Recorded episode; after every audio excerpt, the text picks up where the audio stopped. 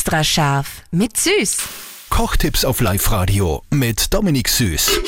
Nachos selber machen. Das lernen wir heute von unserem Dominik. Ist ja auch ein perfekter äh, Fußballschau-Snack.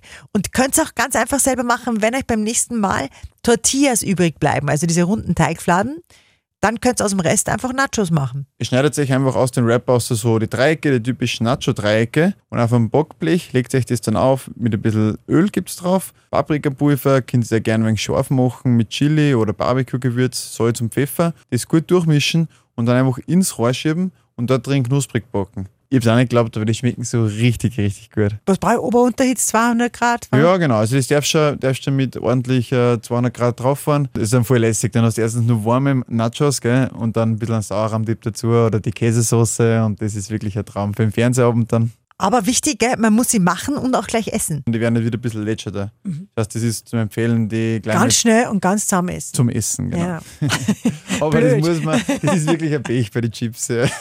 Extra scharf mit Süß. Kochtipps auf Live-Radio mit Dominik Süß.